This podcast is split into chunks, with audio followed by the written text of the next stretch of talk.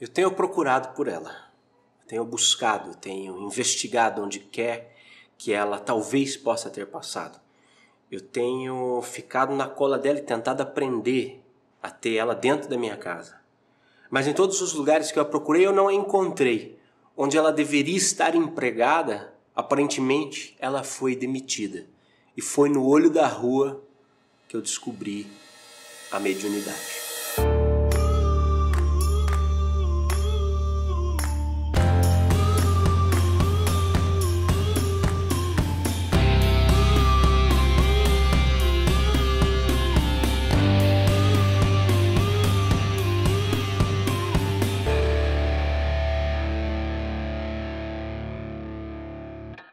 Eu tenho pensado no quanto a mediunidade foi posta no olho da rua ultimamente. Eu busco muito o contato com o transcendental, porque eu entendo que esse contato é muito importante e vou dizer já já por quê. Eu tenho procurado ela, mas onde ela deveria estar mais empregada, já consolidada, com carreira estabelecida, com todos os planos de saúde, com todos os auxílios, transporte e todos os privilégios de um funcionário de anos de casa, eu descubro que ela foi demitida.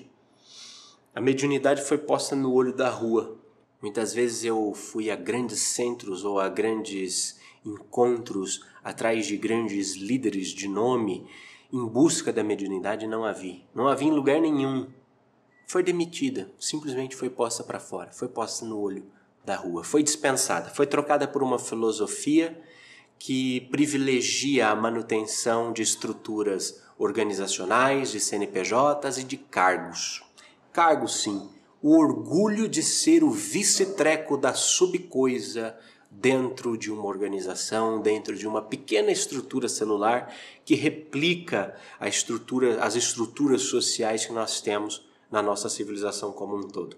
Não, não há espaço, não há vaga, não há, não há nenhum tipo de spot aberto para a mediunidade nas novas organizações pautadas na politicagem, pautadas naquilo que há de mais é, é, tubiacanga né? No, no, no, seu jeito de ser.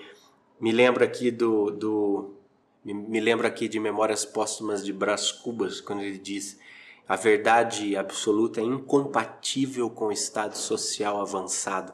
A paz entre as cidadelas só é possível através de embaçadelas recíprocas. Muitas vezes os nossos movimentos, os nossos centros, os nossos grupos pautam a sua ação não pelo acesso à verdade absoluta e não pela manifestação da mediunidade, mas através de embaçadelas recíprocas, ou seja, puxação de saco, adulações, bajulações, joguinhos políticos e tudo mais. Por outro lado, eu percebi que saindo do cenário onde eu esperava encontrá-la, tal qual era aquela parábola do, do, do, cordeiro, da festa de núpcias do cordeiro, do noivo, em que, em que prepara toda uma festa e os convidados não aparecem, daí ele sai às ruas e manda convidar quem, é, quem quer que estivesse na rua para vir participar da festa.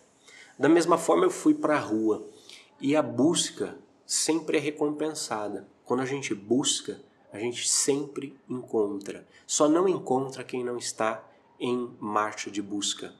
Põe isso na sua cabeça. Mais cedo ou mais tarde, a busca sempre é recompensada. Acontece que na rua eu a encontrei. Na rua eu a conheci, fora dos bastidores, fora das estruturas institucionais, fora daquilo que deveria ser os oficiais, eu esbarro com ela todos os dias.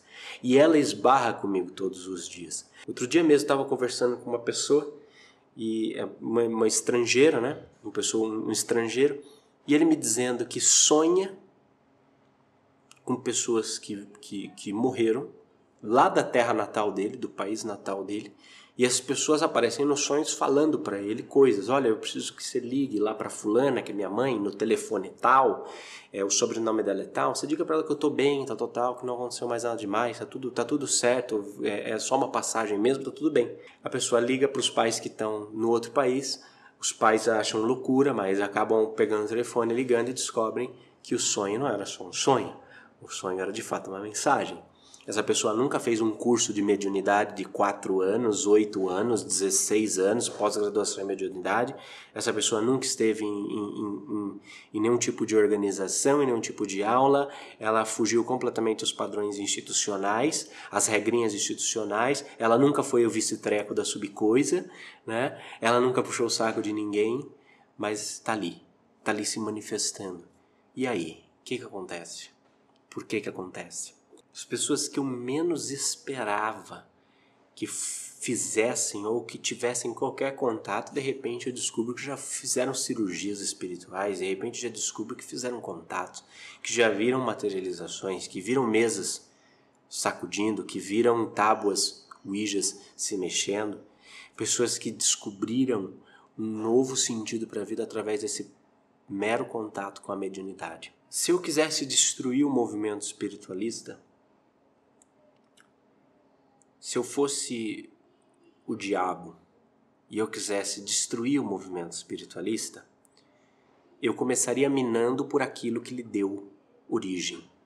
Eu começaria minando aquilo que é mais precioso, aquilo que torna as relações mais intensas, aquilo que torna a manifestação da fé mais forte, aquilo que torna a convicção mais verdadeira, aquilo que arde mais forte no peito, aquilo que faz com que as pessoas realmente abram mão da própria vida em prol de uma, de uma ideia, em prol de um propósito. Eu minaria o contato com o outro lado. Eu minaria essa linha telefônica que toca de lá para cá, querendo nos exortar e querendo estar conosco. Eu minaria aí. Eu minaria qualquer tipo de mensagem que pudesse vir do outro lado para nós. Eu minaria qualquer tipo de treinamento prático de, de mediunidade, minaria qualquer tipo de manifestação inquestionável da mediunidade. À medida, à medida que eu minasse essa, essas manifestações, eu tiraria o epicentro da convicção, eu tiraria a, a, a coisa mais forte, porque a filosofia por si só, ela é bonita, ela nos motiva, ela nos leva a questionar. Aí a, a, a ciência ela põe à prova tudo aquilo que acontece, mas é a espiritualidade que nos desbrava horizontes transcendentais. É a espiritualidade que nos faz olhar além do horizonte da morte, além do horizonte dessa nossa manifestação física e muito além dos limites desse nosso corpo. É a mediunidade que nos faz tocar aquilo que é absoluto. e com ela com ela nós temos a certeza do porvir, com ela nós nos renovamos completamente. No contato com os espíritos é que nós realmente sentimos o nosso coração pegar fogo. Se eu fosse diabo e eu tivesse planos para acabar, eu não, não atacaria a filosofia primeiro, porque a filosofia é muito esperta, muito questionadora, a filosofia é muito independente, muito livre. Eu não atacaria a ciência, porque a ciência também tem suas metodologias. Eu atacaria a espiritualidade.